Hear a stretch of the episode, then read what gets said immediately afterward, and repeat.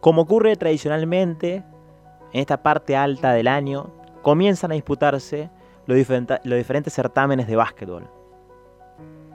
En nuestro país, Liga Argentina, Liga Nacional, Torneo Federal, Liga Provincial. Y en este sentido hay que remarcar que comienzan las diferentes ilusiones. En la ciudad de Paraná tenemos tanto a Chahue en Liga Argentina como a Olimpia en Torneo Federal con muchas expectativas de cara a lo que va a ser la competencia 2019-2020. Un Echagüe que tiene su debut aquí nomás, a la vuelta de la esquina ante Central Argentino Olímpico en Ceres este jueves 24, con un equipo renovado, un equipo que quiere recuperar la imagen que alguna vez tuvo el equipo de calle 25 de Mayo, con un buta repleto y con eh, jugadores que realmente te movilizaban.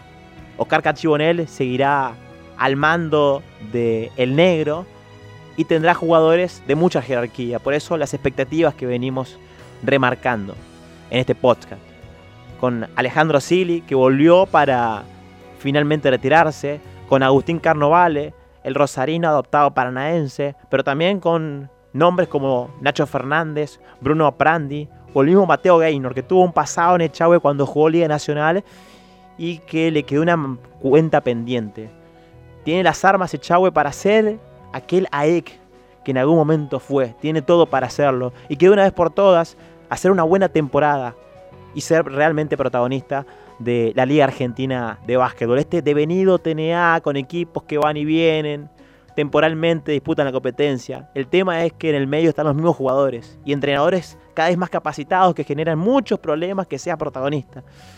De todas maneras, Echagüe tiene con qué, tiene las armas, perdón por ser repetitivo, pero ojalá pueda hacer una, una buena temporada. Y en el medio está el público paranaense, que esto no, este podcast no es la idea de que de llorar la carta y decirle al paranaense que acompañe, sino que se dé cuenta, dejar que deje por un rato la caja boa y se dé cuenta que allí, en calle 25 de mayo, por lo menos por semana tendrá dos barra tres partidos de local para ir a ver y ojalá sea un buen espectáculo. Pero todo depende de Chavo y volvemos a lo mismo. Si está la base, si está el equipo, si está el juego, seguramente acompañará a la gente. Por otra parte, está Olimpia de la ciudad de Paraná también, que la viene peleando, la viene luchando hace un par de temporadas. Si se quiere, un club con menos historia. Esto espero que no le.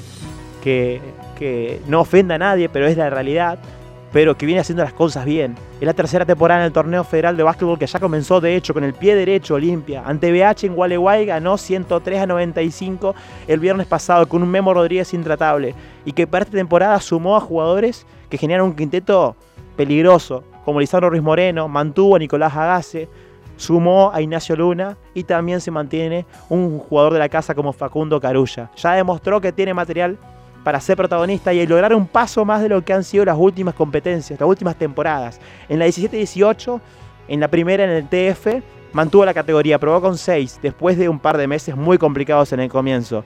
La temporada pasada, en la 18-19, logró un poquito más.